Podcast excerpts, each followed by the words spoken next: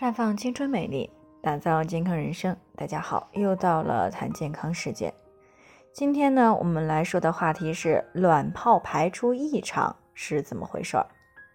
那听众李女士呢，昨天过来咨询，说自己今年三十三岁了，过年的时候呢，又遭到了老人们催要二胎的情况，再加上呢，自己也想再要一个孩子，所以呢，从去年的时候呢，就开始备孕了。可是这两个月也过去了，还是没有怀孕啊！去检查了，说是存在卵泡排出异常。她不太明白这个到底是怎么回事儿。其实呢，这种问题呢，在不孕的女性当中呢是比较常见的。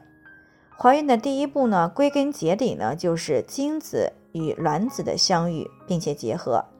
那如果卵巢当中的卵泡成熟出现了障碍，啊，没有了正常的卵子排出，那么想要自然怀孕呢，也就是不太可能的事儿了。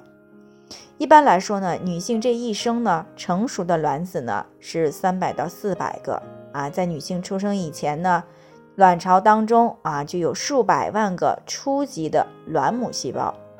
那么在成年以后呢，也就剩了十万多个初级卵母细胞。在进入到青春期以后呢，在性激素的影响下呢，卵子。逐渐开始成熟，并且排出。那每个月呢，有一个到两个的原始卵泡成熟，成熟的卵子呢，再从卵巢排出啊，被输卵管抓取。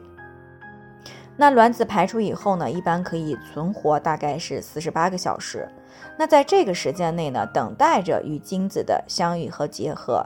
啊，如果说卵子排出以后呢，不能够与精子相遇形成受精卵的话，那么会在四十八到七十二个小时内自然的凋亡。这个呢是一个常识性的备孕小知识。那么接下来呢，我们就来谈一谈目前临床上卵泡成熟的出现异常的几个类型。第一呢就是无排卵啊，这种类型呢主要是见于多囊卵巢综合征。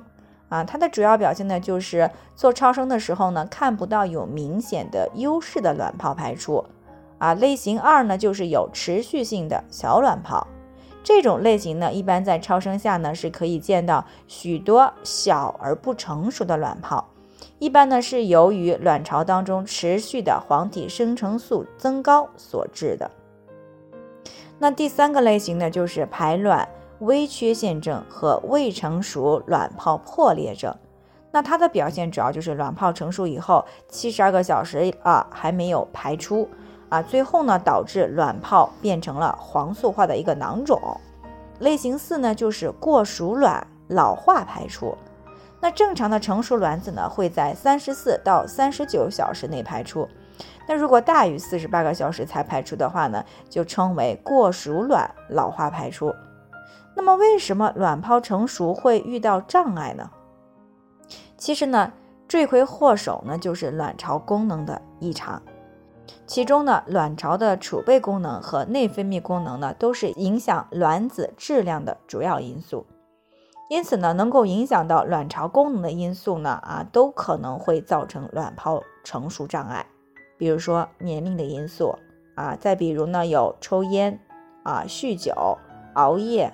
啊，或者是长期服用某些药物、性生活紊乱史啊，以及呢长期的处于甲醛、甲苯等有毒物质超标的环境当中，这都有可能造成卵子的成熟障碍。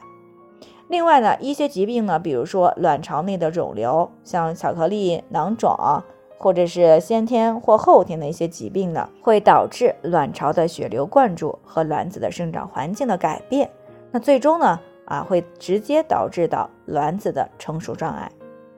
再者呢，就是一些医源性的因素，比如说手术啊，有的女性呢在进行卵巢啊以及这个复健手术啊、输卵管切除手术啊等等啊，会造成卵巢的血供下降，这个时候呢就会间接性的引起卵巢功能的减退，最终呢也会影响卵泡成熟障碍。所以呢，对于卵泡排出异常的情况呢。那重点呢就在于卵巢功能的修复啊，要尽量的去避免一些伤害卵巢的行为啊。在以往的节目当中呢，我们也反复来强调了这些。最后呢，还是要提醒大家，每个人的健康情况都不同，需要具体分析才能有针对性的解决方案。那如果你也有健康方面的问题想要咨询呢，可以关注微信公众号“普康好女人”，普黄浦江的普康健康的康。添加关注以后呢，回复“健康自测”，或者呢直接拨打四零零零六零六五六八咨询热线，那么就可以对自己的身体呢有一个综合性评判了。健康老师呢会针对个人的情况做系统的分析，然后呢再给出个性化的指导意见。这个机会呢还是蛮好的。希望大家能够珍惜。今天的分享呢，就先到这里，我们明天再见。